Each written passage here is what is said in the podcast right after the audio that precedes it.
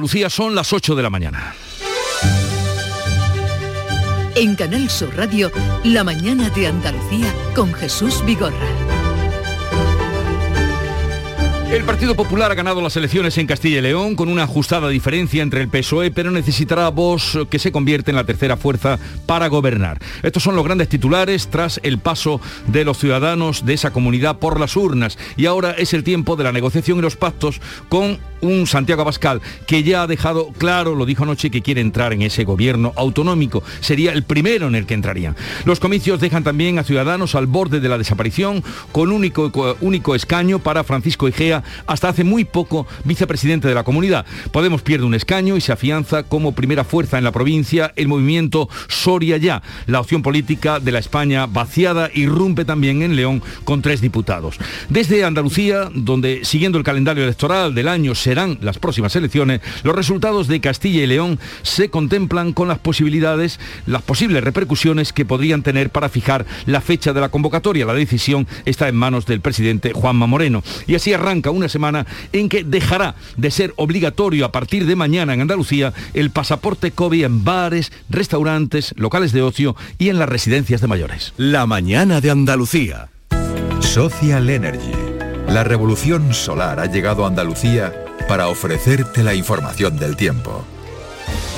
Tenemos hoy cielos nubosos en Andalucía con precipitaciones débiles y dispersas más probables en las sierras béticas y a primeras horas que no van a alcanzar el litoral mediterráneo. Por la tarde desaparecen esas nubes. Las temperaturas máximas suben en el litoral mediterráneo donde también soplan vientos de componente oeste. Las temperaturas máximas van a oscilar hoy entre los 15 grados de Jaén y los 22 de Málaga. ¿Te suben la luz y no sabes qué hacer? En febrero el loco, nuestros descuentos no son pocos. Disfruta de nuestras increíbles bajadas de precio. Gestionamos tu subvención y hasta 25 años de garantía. Genera tu propia energía con placas solares y ahorra hasta el 70% en tu factura de la luz. Pide cita 955 44 11 11 o en socialenergy.es. La revolución solar es Social Energy.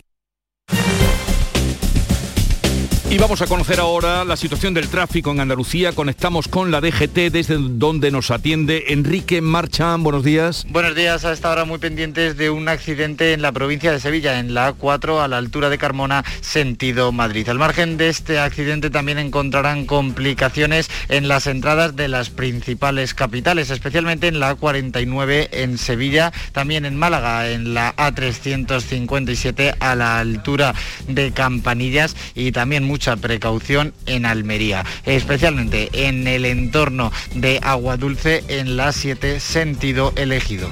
Mari, ¿lo sientes? ¿Si siento qué? El amor, las mariposas. ¿Pero qué mariposas? ¿Pero qué dices, José Antonio? Este 14 de febrero siente el amor con el cupón diario de San Valentín y podrás ganar 55 premios de 35.000 euros y 3.000 euros al mes durante 25 años con la paga. Y además, si entras en cuponespecial.es podrás conseguir cientos de románticos regalos. Cupón diario de San Valentín de la 11. ¿Lo sientes? Bases depositadas ante notario. A todos los que jugáis a la 11, bien jugado. Juega responsablemente y solo si eres mayor de edad. La mañana de Andalucía con Jesús Bigorra. Noticias. El Partido Popular ha ganado las elecciones celebradas en Castilla y León este domingo, aunque los 31 diputados obtenidos no les permiten gobernar en solitario. El peso se convierte en la segunda fuerza en esta comunidad y la gran triunfadora de la noche ha sido Vox, que pasa de uno a tener 13 representantes en las Cortes, y el claro perdedor Ciudadanos, que se queda con un solo diputado. Tenían 12. También muy destacado el incremento de apoyos a los partidos de la España vaciada. La participación ha sido dos puntos inferior a la de hace tres años. En esa ocasión se votaron junto con las elecciones municipales. Más información de esa contienda electoral, Carmen Rodríguez Garzón. Sí, los populares se convierten en la fuerza más votada en Castilla y León. Obtiene el PP dos escaños más que los que consiguió en las elecciones de 2019, pero se queda a 10 de la mayoría necesaria para gobernar, que está en 41 en Castilla y León. El PSOE que ganó los comicios de hace tres años se deja en el camino siete representantes y pasa de 35 a 28. Vox es sin duda el partido que más crece. Tenía un diputado y ahora contará con 13. Ciudadanos, que fue llave de gobierno en esta comunidad, ha sufrido una auténtica sangría de votos. Se queda con un parlamentario, pierde 11 y Podemos obtiene un procurador en las Cortes de Castilla León. Hasta siete parlamentarios se llevan la fuerza localista. Soria, ya que no tenía representación, entra con tres escaños en la Cámara Autonómica Unión del Pueblo Leonés, pasa de 1 a 3 y por Ávila mantiene el diputado que tenía. Y con estos resultados, con este escenario, ¿qué podrían producirse? Pues dentro de las combinaciones posibles, la que parece más viable es la suma de PP y Vox. Ambas fuerzas superan con holgura la mayoría absoluta y aunque Vox ya ha prestado su apoyo externo a los populares en comunidades como Madrid o Andalucía, ahora sí que se abre la posibilidad real de que los de Abascal entren en el gobierno. Así lo exigía ya anoche el líder de Vox, que salía junto a su candidato tras los resultados. A Juan García Gallardo decía Abascal ya se le había puesto anoche cara de vicepresidente. Vox tiene el derecho y el deber de formar gobierno en Castilla y León. El mandato es claro, vamos a hacerlo como lo hemos hecho siempre, con responsabilidad. No exigiremos ni más ni menos de lo que nos corresponda. Pero desde el Partido Popular evitaban Jesús dar por hecho un gobierno de coalición. El candidato Alfonso Fernández Mañueco dice que va a dialogar con todos y sin nombrar a nadie decía que su objetivo es lograr un gobierno estable, sin amenazas de moción de censura, justificando además Mañueco una vez más su decisión de adelantar elecciones y de romper con Ciudadanos. Quiero alcanzar acuerdos para formar un gobierno eficaz, un gobierno estable, sin la amenaza constante y permanente de mociones de censura. Eso es algo que han dicho muy claro las personas de Castilla y León. Desde la Dirección Nacional del PP, Teodoro García Egea precisamente interpretaba en clave nacional los resultados de este domingo y hablaba ya de cambio de ciclo. El cambio de ciclo es imparable. Sánchez pierde cuatro elecciones, tres de ellas quedando como tercera fuerza política. El PP gana tres elecciones. Castilla y León merece un gobierno del Partido Popular, Castilla y León merece estabilidad, Castilla y León merece de una vez por todas que nos dejemos de mociones o de elecciones. Pues bien, frente a esa subida espectacular de Vox, recordemos que de uno ha pasado a 13 diputados, Ciudadanos solo ha conseguido salvar un escaño de los 12 que tenía hasta ahora. Sí, Francisco Igea hablaba sin ambajes de un mal resultado para su formación, pero también para Castilla y León por la irrupción de Vox y su posible entrada en el gobierno de la comunidad. Incluso Igea invitaba a PSOE y a PP a sentarse a negociar. Por primera vez, y lo hemos oído hace escasos minutos, la ultraderecha en este país aspira a ocupar sillones de gobierno en una comunidad. La comunidad que vio nacer y crecer la democracia en España, Adolfo Suárez y todo lo que significaba el espacio de centro y de concordia en este país.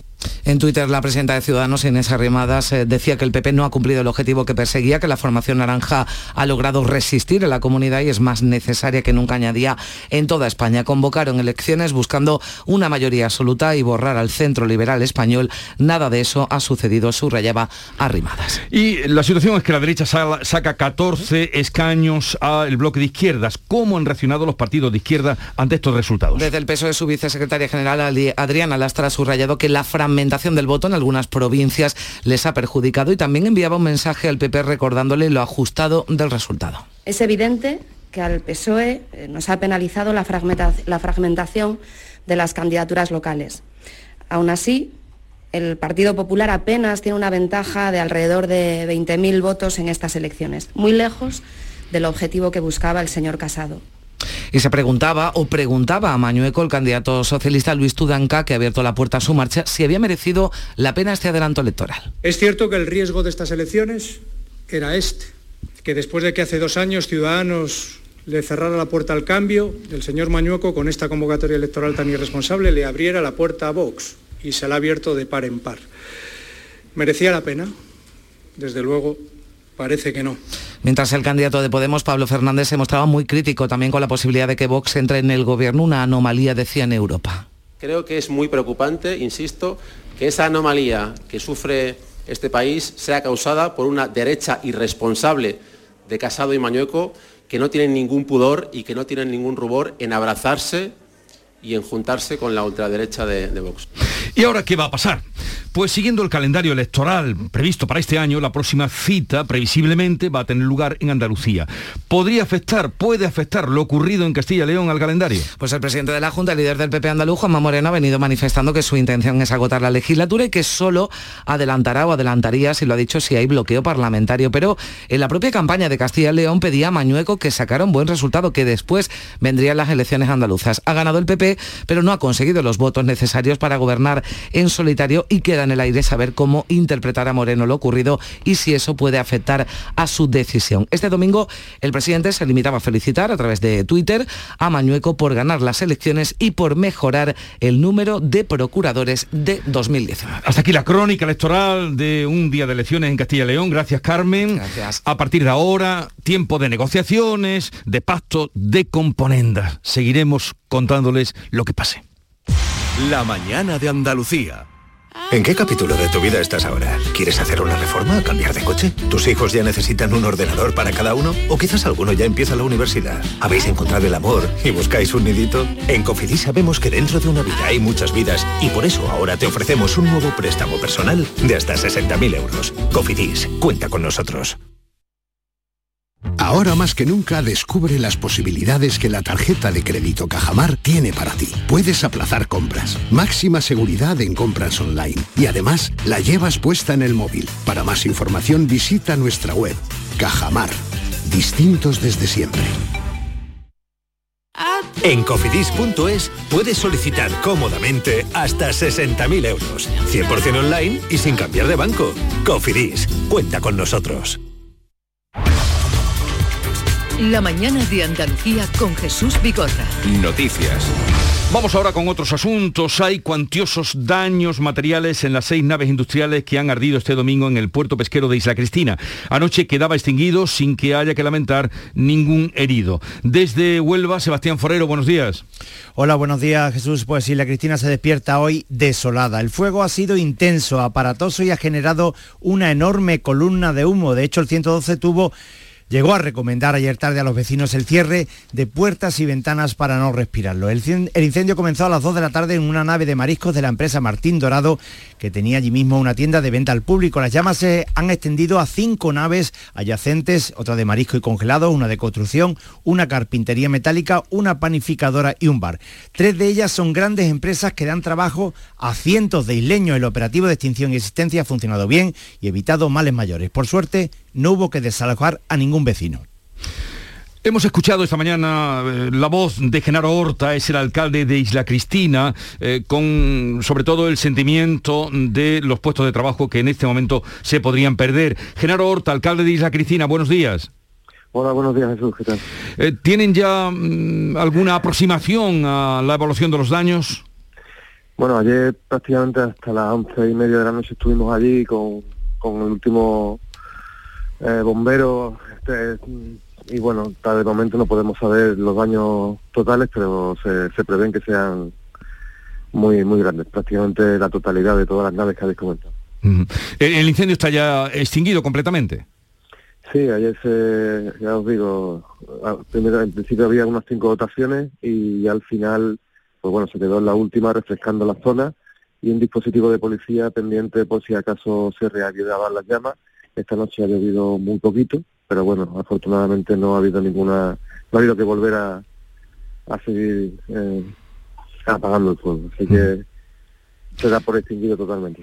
Eh, alcalde, ¿el motivo que propició este incendio, alguna idea?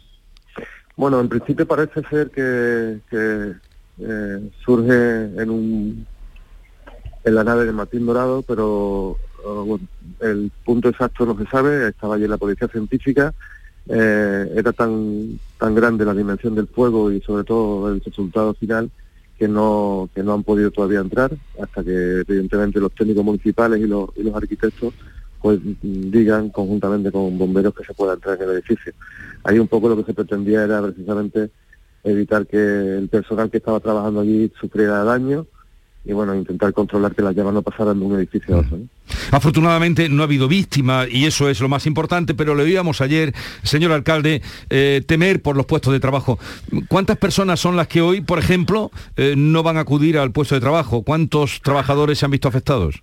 Pues son muchísimas y sobre todo porque son puestos directos, son puestos familiares de hace muchísimo tiempo y también hay muchísimos puestos indirectos que dependen de esta de esta de esta industria. Eh, eh, lo que son materiales de construcción prácticamente todo, todo el pueblo y muchísima gente de alrededor com- compra aquí en esta zona. La, Martín Dorado es una, una empresa que exporta y que, y que vende muchísimo.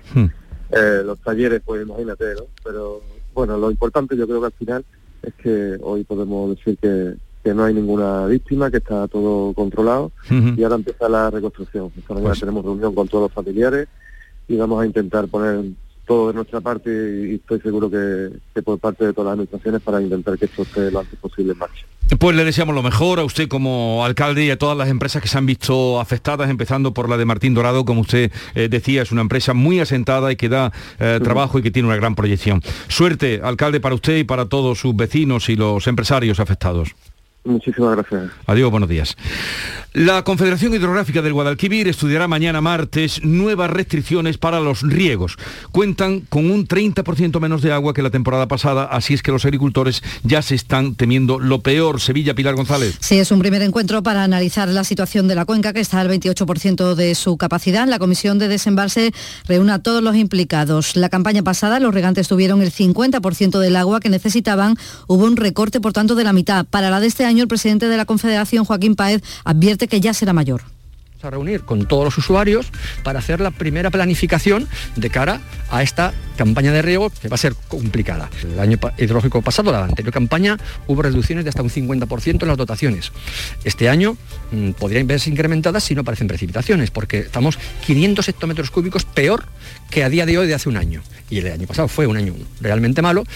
En estos momentos, la cuenca tiene un 30% menos que hace un año. El Gobierno trabaja sobre un borrador de decreto de sequía que propone, entre otras cosas, realizar obras de emergencia y mantener reservas de 400 hectómetros cúbicos para garantizar el abastecimiento para los próximos dos o tres años.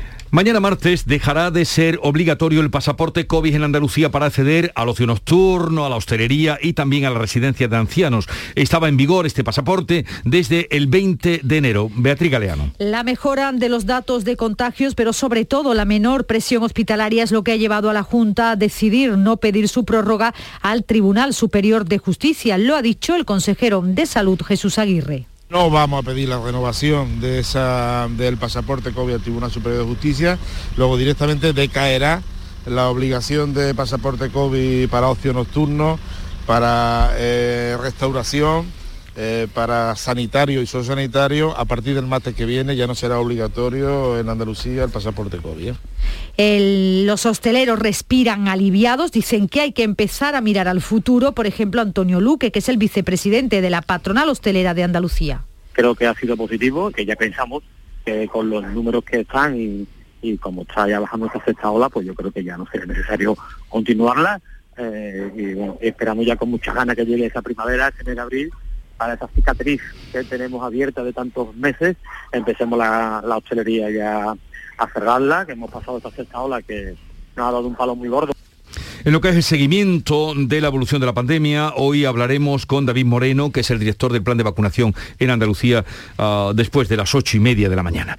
Y el presidente de la Junta ha puesto punto y final a su viaje oficial a la Exposición Universal de Dubái con un marcado acento económico. Juanma Moreno ha visitado este domingo la Feria Internacional de la Alimentación y Bebidas, en la que participan 39 empresas del sector agroalimentario andaluz. La intención es ampliar las ventas en Oriente Medio y seguir batiendo récord de exportaciones que alcanzaron los 11.000 millones de euros el año pasado en el balance de 2021. Son datos que llevan al presidente andaluz a pensar en nuestra comunidad como una potencia agroalimentaria europea. Creo que podemos llegar todavía más alta. Andalucía aspira a ser la gran potencia agroalimentaria de Europa y para eso tenemos que abrir nuevos mercados y consolidar los ya existentes, entre ellos el de Oriente Medio. Además, el presidente andaluz se ha reunido con el responsable de la compañía aérea de Emiratos Árabes para abordar la posibilidad de establecer una línea directa entre Andalucía y Dubái. Es algo que me comentan los propios, los propios productores, ¿no? que muchas veces tienen que traer aquí productos y no tienen un enlace directo en avión y por supuesto también el turismo. ¿no? Este es un turismo de mucha calidad que nos interesa para Andalucía y uno de los grandes objetivos que nos vamos a marcar es abrir esa ruta directa entre Dubái y Andalucía. Pues precisamente los empresarios de Granada participan hoy en distintos actos en el pabellón de España en Dubái. Jesús Reina, cuéntanos. Esta delegación granadina va a presentar el proyecto del acelerador de partículas, el proyecto del Parque Tecnológico de la Salud como parque aglutinador del potente sector tecnológico y de investigación biosanitaria y también la estrategia de la provincia de Granada en torno a la inteligencia artificial. Ana Muñoz es la, la diputada de Empleo y Desarrollo Sostenible. Satisfecho de este primer contacto porque abre muchas vías de colaboración eh, a través de la Diputación y a través de la Cámara, donde se podrán hacer pues, convenios para que nuestras empresas, en este caso las empresas de Sabor Granada, que ya hay algunas en esta feria, eh, puedan tener un mercado importante aquí en Dubái. El capital árabe muestra interés por Granada no solo en el ámbito de inversión, sino también fundamentalmente en el turístico. Un nuevo barco, y ya van tres, cargado con 6.000 toneladas de arenas tóxicas procedentes de Montenegro, está atracado en el puerto de Sevilla. Toda la carga será transportada en camiones con destino al vertedero de Nerva en Huelva. Es el tercer barco, como decías, que llega a Andalucía con residuos de un astillero del país balcánico. La operación tiene la autorización de las administraciones, aunque Ecologistas en Acción ha presentado ya una denuncia ante el SEPRON, ante la Guardia Civil, para que se vigile el cumplimiento de las medidas de seguridad. Su portavoz, Juan Romero, advierte de esos peligros por el polvo que se pueden desprender o caer al río Guadalquivir. Y lo triste, que el Guadalquivir se haya eh, ahora mismo consolidado como una, una especie de vía para el tráfico de residuos tóxicos y peligrosos y nada más y nada menos que en Sevilla, en el corazón de Andalucía. Esto dice mucho y debería de provocar al menos una conciencia y un poquito de rebeldía en los andaluces, que nos han convertido en la cloaca tóxica de países de Europa y extracomunitarios. La semana pasada llegaron otros eh, dos embarcos con 12.800 toneladas procedentes del mismo astillero. El destino siempre es el vertedero de Nerva. Un hombre ha muerto y otro ha resultado herido tras caer una torre de iluminación sobre un campo de fútbol en el municipio asturiano de Pola de Lena. El fuerte viento que soplaba en la zona arrancó una valla publicitaria y esta derribó la torreta eléctrica que cayó sobre varios aficionados. Uno de ellos falleció a pesar de los intentos para reanimarlo por parte de los equipos médicos. Otro espectador fue trasladado en ubimóvil al hospital con un traumatismo cranoencefálico y su pronóstico es reservado. El joven de 15 años detenido este fin de semana en Elche, Alicante, por presuntamente matar a sus padres y a su hermano de 10 años, ha pasado su primera noche en un centro de medidas socioeducativas especializado en adolescentes. Se trata de un centro de régimen cerrado tras la decisión en ese sentido que tomaba la Fiscalía de Menores que pocas horas antes había asumido su custodia. El joven ya pasó dos noches en un calabozo especial para menores en el cuartel de la Policía Nacional de Alicante. El secreto que pesa sobre el sumario impide conocer nuevos datos sobre las autopsias realizadas a los padres y el hermano del presunto parricida mientras se recalca su frialdad en las reacciones tanto en su detención como también dicen por su falta de arrepentimiento. Por cierto que hoy será oficiado el entierro de sus padres y de su hermano. En Huelva comienzan las semifinales del concurso de carnaval colombino, que ha vuelto a las tablas del Gran Teatro con, un enorme, con una enorme expectación entre todos los aficionados. 24 agrupaciones, la mayoría de Huelva y de la provincia, han pasado a la fase de semifinales que se va a desarrollar hasta el jueves. El presidente de la Federación Onubense de Peñas y Asociaciones de Carnaval, organizadora del concurso, Francisco Espinosa, destaca la calidad de las agrupaciones este año a pesar de las dificultades por la pandemia. Que ha subido bastante y eso que hemos tenido el problema de la pandemia y los grupos no han podido ensayar como de verdad, de verdad le hubieran gustado a ellos. Pero la verdad es que hay un alto nivel que las agrupaciones suenan maravillosamente. Canal Sur Radio Huelva va a retransmitir desde hoy cada jornada del concurso hasta la gran final que se celebra el próximo sábado 19 de febrero. La reina emérita visita hoy las instalaciones de Banco Sol en Málaga. Es un banco de alimentos. José Valero, cuéntanos.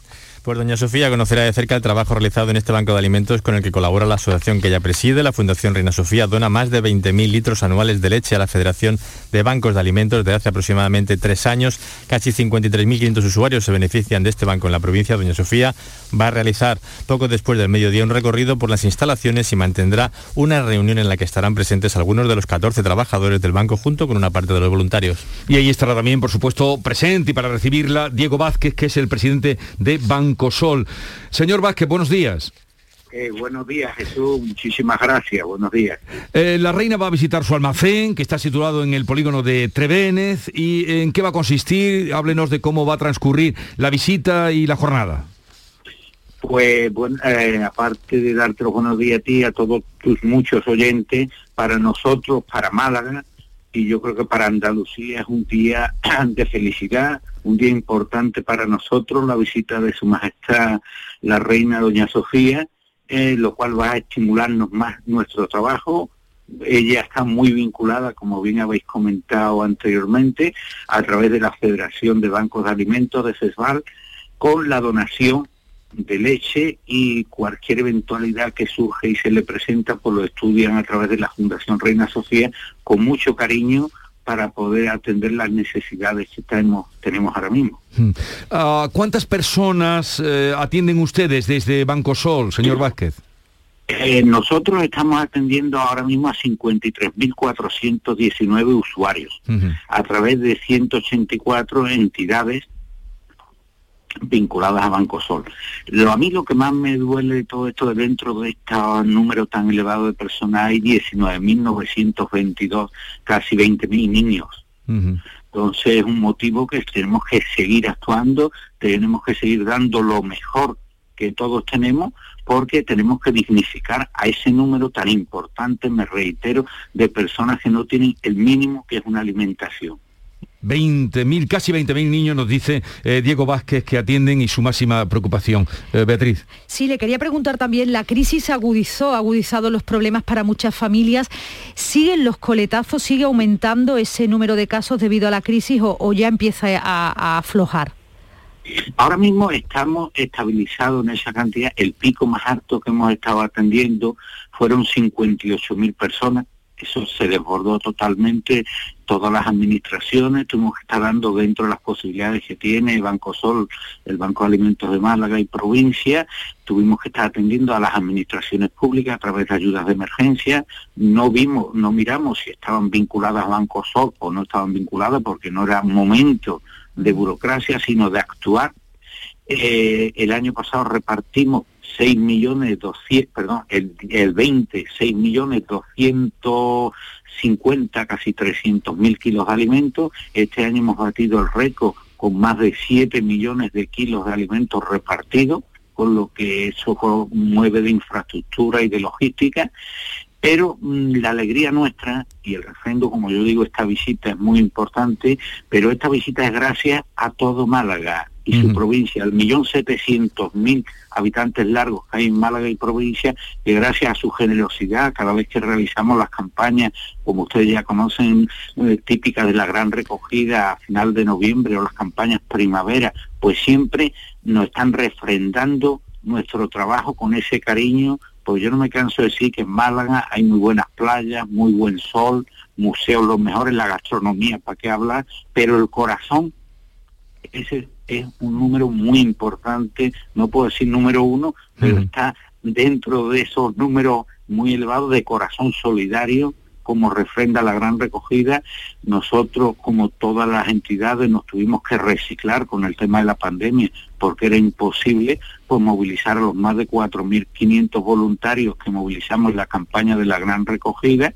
con el tema de la pandemia y nos reciclamos vimos la manera, porque lo que era sí, sí o sí, nosotros teníamos que seguir atendiendo a ese número tan importante de personas, que yo creo que es lo único bueno que ha traído la pandemia, el que todos nos hemos tenido que reciclar. Entonces hicimos captación de fondos en el 2020, nos quedamos asombrados cuando llegamos al millón dos mil euros que es una cantidad muy importante, que eso nos dio una tranquilidad y nos dio una ayuda para poder seguir manteniendo el ritmo y mejorando. Es que no nos podemos tampoco quedar estancados. Hay que ir mejorando en calidad y en cantidad. Eh, Diego Vázquez, presidente de Banco Sol, sus palabras son muy elocuentes en todo lo que es eh, el servicio voluntarios y el número tan importante de personas que necesitan a Banco Sol. Que sea un día de felicidad hoy con la visita de la reina emérita, doña Sofía, a Banco Sol en Málaga. Un saludo, buenos días y ánimo para seguir adelante.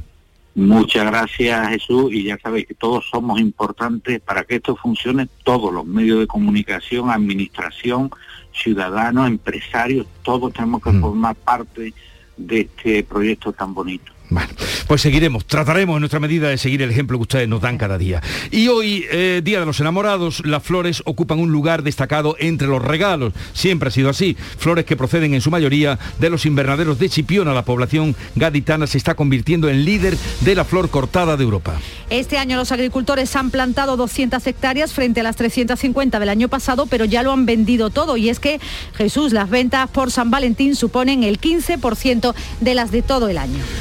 Llegamos así a las ocho y media de la mañana, tiempo ahora para la información local de su capital y provincia. Luego iremos a la tertulia y la mañana de Andalucía que se extiende hasta las 12 del mediodía.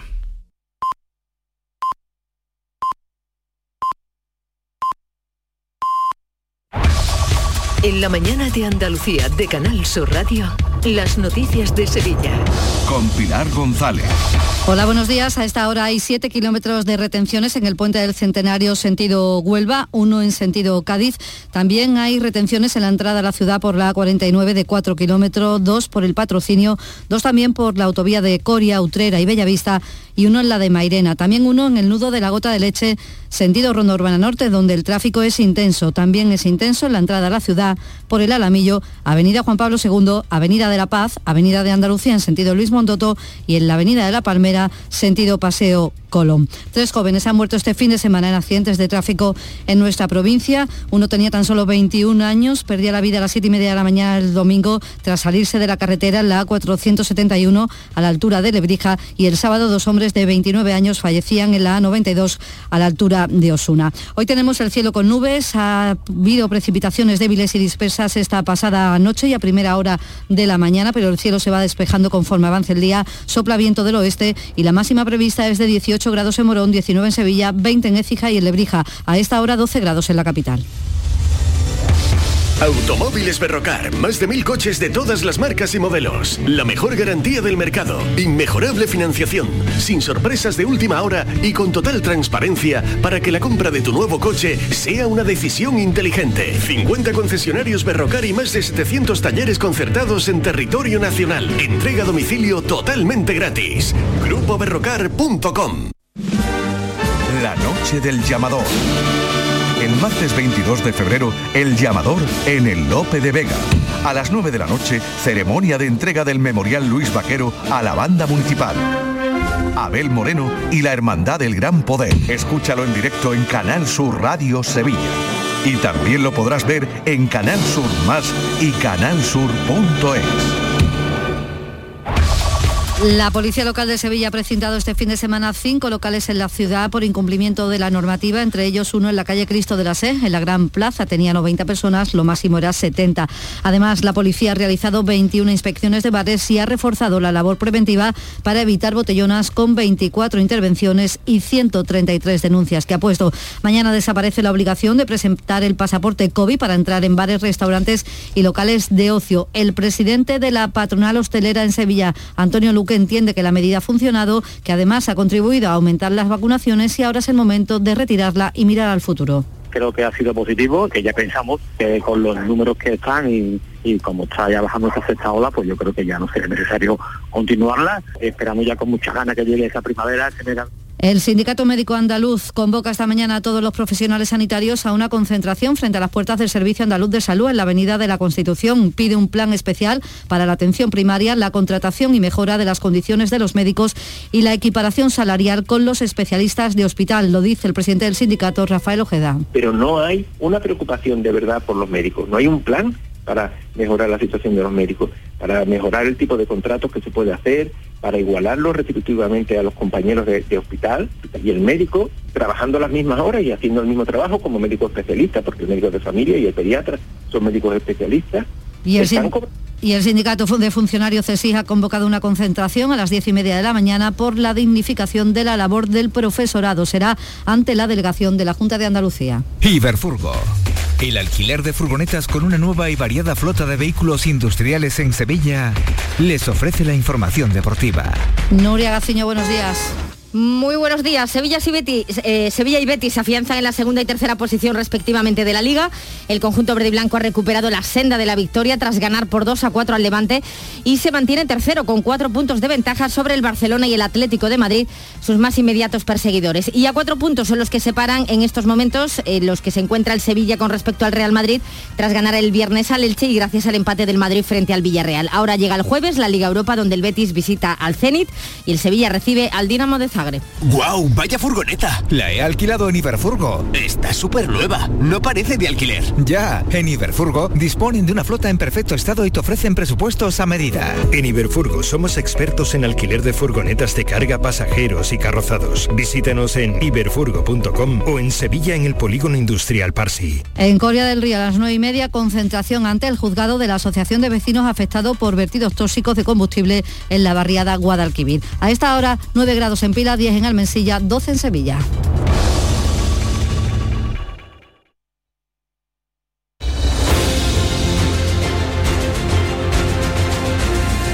...8.35 minutos de la mañana... ...mañana de lunes... ...mañana postelectoral... ...que vamos a analizar enseguida con Estela Benó... ...con Kiko Chirino y con Javier Caraballo... ...en la tertulia de actualidad.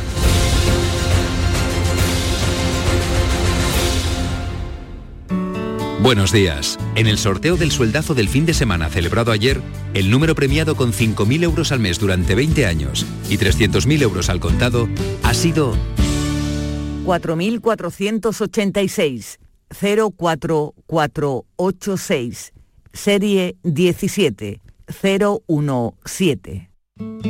Asimismo, otros cuatro números y series han obtenido cada uno de ellos un sueldazo de 2.000 euros al mes durante 10 años. Puedes consultarlos en juegos11.es. Hoy, como cada día, hay un vendedor muy cerca de ti repartiendo ilusión. Disfruta del día. Y recuerda, con los sorteos de la 11, la ilusión se cumple. En Canal Sur Radio, por tu salud, responde siempre a tus dudas. Este lunes dedicamos el programa a las alteraciones y enfermedades de los pies. Desde el escafoide de Rafa Nadal hasta las uñas encarnadas repasamos todas tus dudas y preguntas con la colaboración del Colegio de Podología de Andalucía a través de la especialista Silvia San Juan en directo. Envíanos tus consultas desde ya en una nota de voz al 616-135-135. 616-135-135. Por tu salud. De lunes a viernes, desde las 6 de la tarde, con Enrique Jesús Moreno. Súmate a Canal Sur Radio, la radio de Andalucía. ¿Te suben la luz y no sabes qué hacer? En febrero el loco, nuestros descuentos no son pocos. Disfruta de nuestras increíbles bajadas de precio. Gestionamos tu subvención y hasta 25 años de garantía. Genera tu propia energía con placas solares y ahorra hasta el 70% en tu factura de la luz. Pide cita 955 44 11 11 o en socialenergy.es. La revolución solar es Social Energy. Muévete por Andalucía. Si eres menor de 30 años y resides en Andalucía, ahora tienes más fácil llegar donde te propongas de una manera cómoda, segura y económica. La nueva tarjeta joven de transporte te ofrece bonificaciones con un mínimo del 50% sobre el billete sencillo en tus viajes en autobuses, metros, tranvías y catamarán. Infórmate en las diferentes webs de los consorcios de transporte de Andalucía. Junta de Andalucía.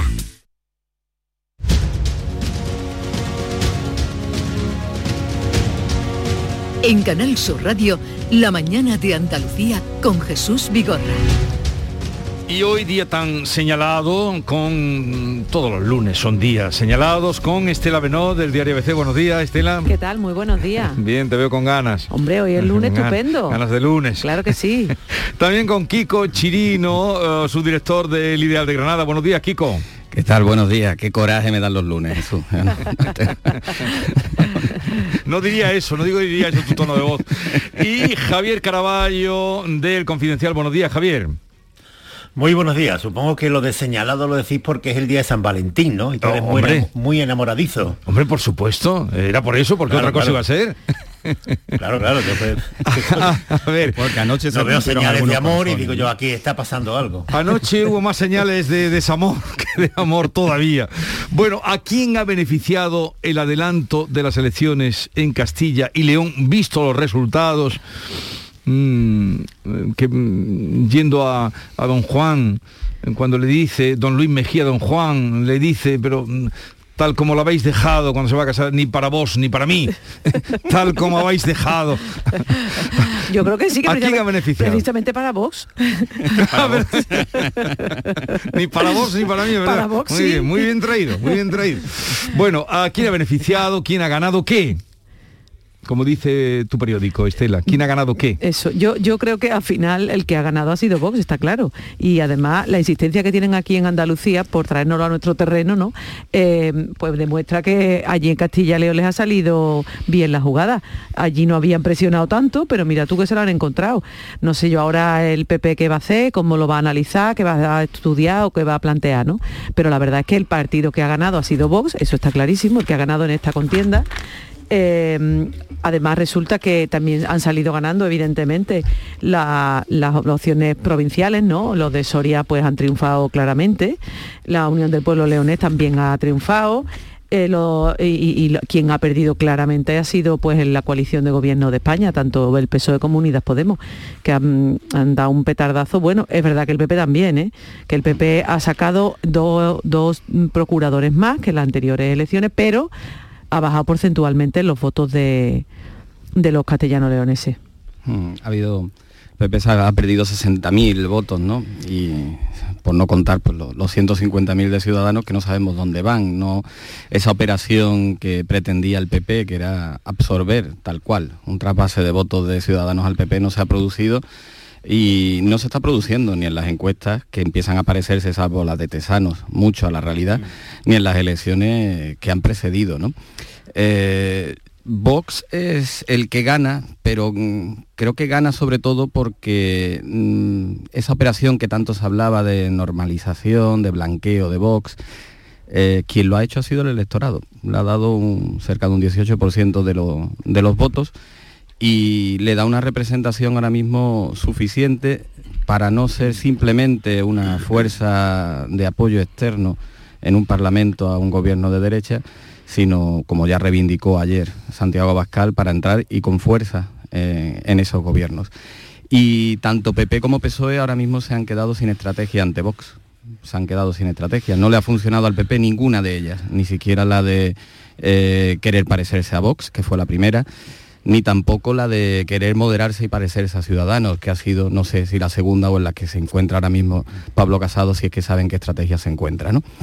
Y ahora es lo que falta por ver, porque ayer vimos en esas declaraciones como todavía, pese a todo, el PP se resistía a admitir que si tiene gobierno será con Vox.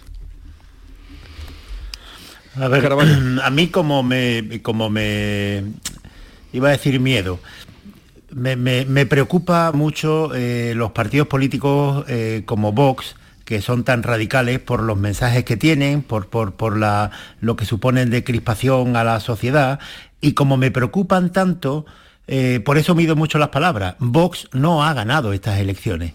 Vox en Castilla y León no es eh, está muy lejos. Vamos, eh, si sumamos el Partido Popular y el Partido Socialista, suman el 62% de los sufragios y Vox está en el no llega al 20%. Es decir, cuando decimos y transmitimos a la gente que quien ha ganado las elecciones en Castilla y León es Vox, estamos haciendo un flaco favor a aquello que nos preocupa y a mí me preocupa Vox porque eh, por esto que decía antes eh, es decir de, de- dentro de todo cuando va- vamos a pensar esta sociedad se ha vuelto loca pues no vamos a ver el 62% de los votantes en Castilla y León votan al Partido Popular o al Partido Socialista y otros muchos a fuerzas eh, locales y minoritarias. Es decir que si en España la sociedad tuviera mecanismos para de acuerdo político como ocurre en otros países como ocurre en Alemania, por ejemplo, pues hoy no estaríamos hablando de Vox en Castilla y León, porque el Partido Socialista asumiría que el Partido Popular es el que ha ganado las elecciones y lo respaldaría para que formara gobierno. Y, ya está, y no hablaríamos de Vox. ¿Por qué hablamos de Vox? Porque los mismos que eh, en, el arco parlamentario dicen estar muy preocupados con, el ascenso de la extrema derecha son los que la facilitan. En este caso de Castilla y León, eh, está muy claro lo que ha ocurrido.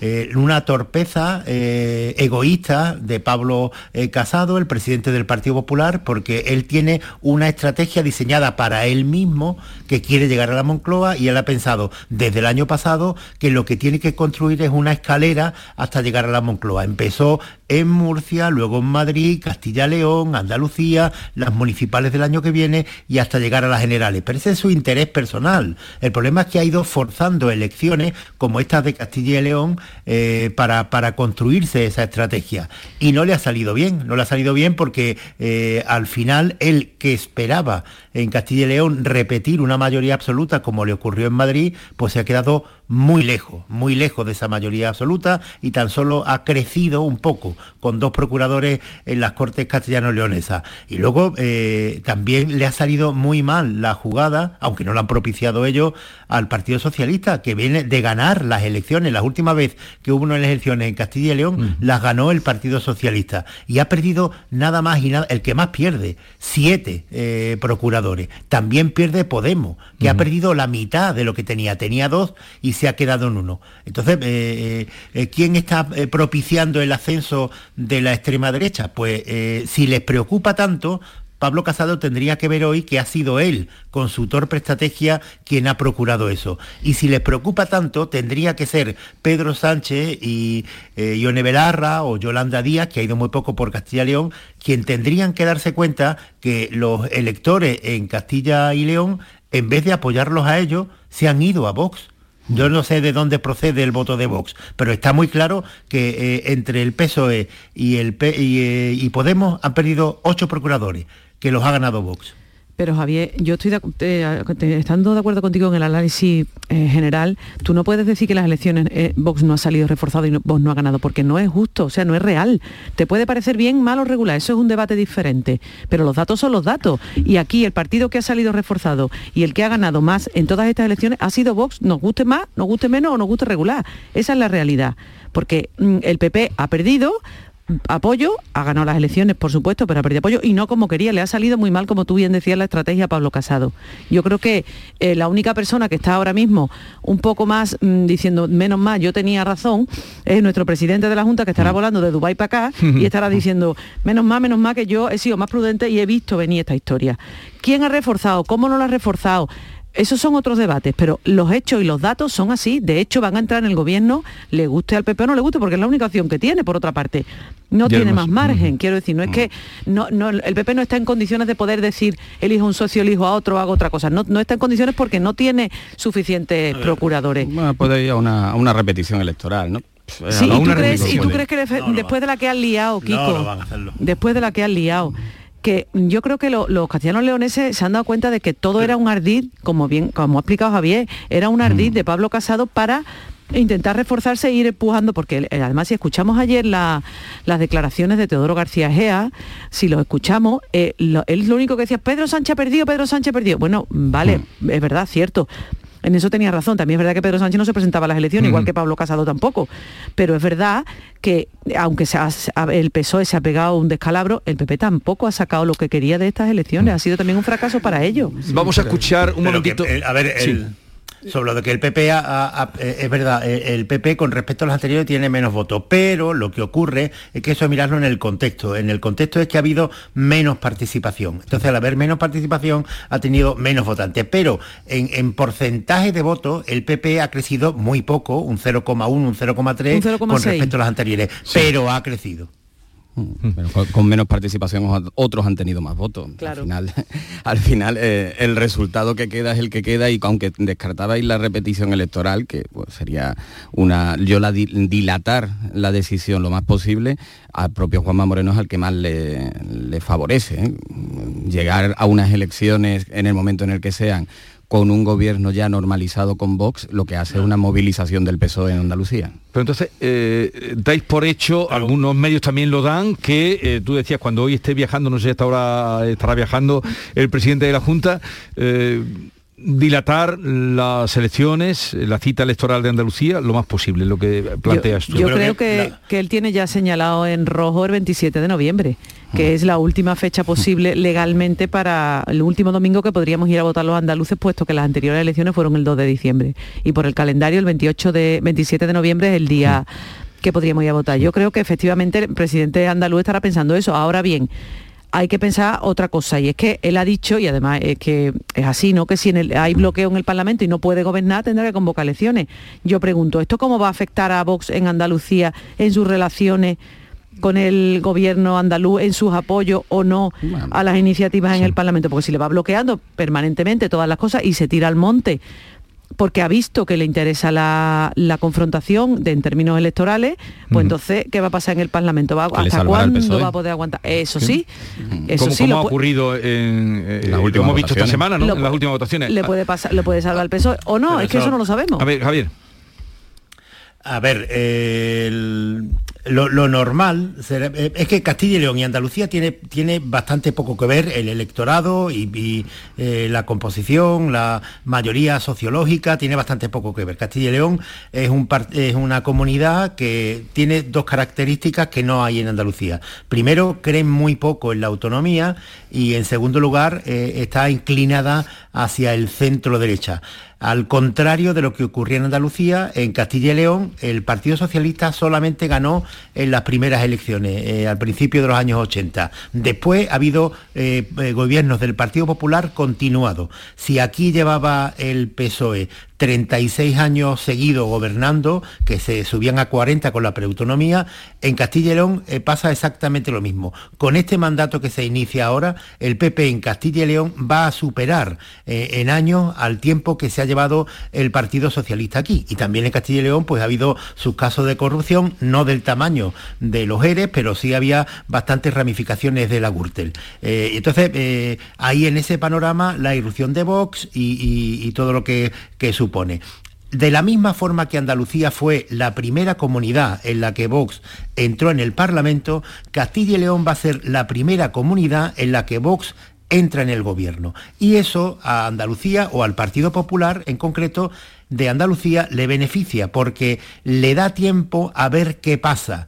Mi teoría es que cuando un partido eh, antisistema como eh, eh, Vox o como era Podemos o como es Podemos entra en el gobierno, de forma inmediata tiene que moderarse, porque no puede, eso lo he dicho aquí en bastantes ocasiones, que Vox tiene que dejar de hacer el cafre si entra en el gobierno. Entonces, a, a Juanma Moreno, por eso ya la semana pasada decíamos esto, eh, esto mismo, que, que tal como iban las encuestas en Castilla y León, lo normal es que eso eh, provocara que las elecciones en Andalucía se fueran al otoño, que es lo que yo creo que va a suceder. ¿Por qué? Por dos cosas. Primero, porque le interesa distanciarse de este ambiente en el que parece que vos ganas las elecciones y en segundo lugar, porque al PP andaluz le interesa ahora ver qué ocurre cuando Vox entra en un gobierno. Bueno, un momentito, vamos a hacer un alto, luego vamos a seguir este el tema que hoy eh, es más importante, desde luego, para la tertulia, pero permitidme que salude a David Moreno, es director del Plan Estratégico de Vacunación en Andalucía. David Moreno, buenos días. Buenos días, ¿qué tal? Eh, bien, eh, a ver, eh, mañana deja de exigirse, deja de ser obligatorio el pasaporte COVID para acceder a residencias, hospitales, bares, restaurantes. Eh, ¿Esto, teme usted que esto haga que la gente deje de ponerse la última vacuna? Bueno, eh, sinceramente, durante dos meses que ha durado la- toda esta exigencia de certificado, la verdad que se ha animado mucha gente a vacunarse. Eso sí es cierto, ¿no? Y también es cierto que cada vez quedan menos personas para, para empezar la vacunación. Yo espero que aún así pues la gente siga viendo como bueno vacunarse. eh, también hay que verlo desde el punto de vista práctico. Muchas personas pues seguramente se van, van a querer empezar a mover por Europa y a día de hoy es que hace falta certificado de vacunación preferente para moverse en cualquier sitio del mundo. O sea que, yo creo que proba- probablemente todo el mundo al final acabe vacunándose. Nos quedan aproximadamente en, en Andalucía mayores de 12 años a día de hoy 290.000 personas todavía. O sea que todavía quedan algunas por vacunas. 290.000 las que quedan por vacunar, por ponerse la primera vacuna. Bueno, ¿van a seguir eh, habilitados los puntos de vacunación sin cita? Por ahora sí. De hecho, esta semana tenemos casi 140 puntos sin cita distribuidos por toda Andalucía, todos ellos prácticamente con horarios de tarde, también con horarios de fines de semana, ¿no? Para intentar que todas estas personas jóvenes que quedan todavía por vacunarse, por ponerse la dosis de recuerdo, pues puedan ir en horarios que les venga eh, mejor y la idea es seguir con, esos puntos abiertos, efectivamente. y, pedir cita, ¿quiénes son las personas que pueden pedir cita para la tercera dosis? Pues mayores de 18 años. A día de hoy, eh, cualquier persona mayor de 18 años que tenga que ponerse la dosis de recuerdo tiene las dos opciones.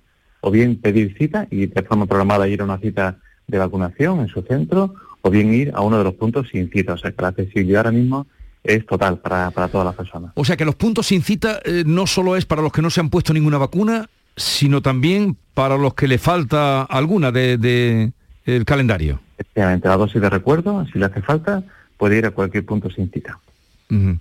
Eh, y otra cosa, si una persona no se pone la tercera dosis, eh, ¿qué ocurre? Bueno, lo primero a nivel clínico, ¿no? Una persona puede que no tiene la tercera dosis, pues está expuesto a más posibilidades de, coger el COVID, de transmitirlo, de poder tener una, forma grave de COVID, y esa es la, evidentemente la primera causa, la primera eh, eh, punto para, vacunarse, ¿no? Eh, la inmunidad se va perdiendo con el tiempo, ahora mismo estamos en una fase de descenso de la variante Omicron, pero llegará probablemente a lo mejor otra ola, quizá más pequeña, pero pero no es raro que, que en los siguientes meses o en invierno pueda venir otras variantes. O sea que yo creo que esa es la primera causa y la segunda como decíamos, para poder moverse por, por, Europa va a hacer falta eh, el certificado de vacunación. Va a hacer falta para el pasaporte COVID para moverse. La última vez que hablamos con usted, eh, señor David Moreno, fue cuando usted nos dijo que las personas que no hacía falta esperar los cinco meses, no sé si estabas tú también, Esther, el día que hablamos, estabais todos, ¿no? Que no hacían falta esperar los cinco meses eh, si se había tenido el COVID. Dijo usted que con cuatro semanas, o sea, un mes, bastaría. Se mantiene esa... o, ha habido mucha gente, primero, ha habido mucha gente que haya pedido vacunarse a las cuatro semanas de haber tenido el COVID y se mantiene también esa posibilidad? Algunas sí, pero es cierto que ha descendido, ¿no? Hay gente que se está esperando a, que haya pasado más tiempo desde que pasó COVID, mucha gente pasa COVID en Navidad, o sea que esto es algo bastante cotidiano y, hay mucha gente pues que está esperando a vacunarse un poquito más adelante. Se puede vacunar de todo modo a las cuatro semanas. A partir de las cuatro semanas de pasado COVID, cualquier persona. A ver, eh, señor Moreno, Caraballo, Javier Caraballo, que está conmigo en la tertulia, eh, quiere hacerle una pregunta. Así es que adelante, Javier.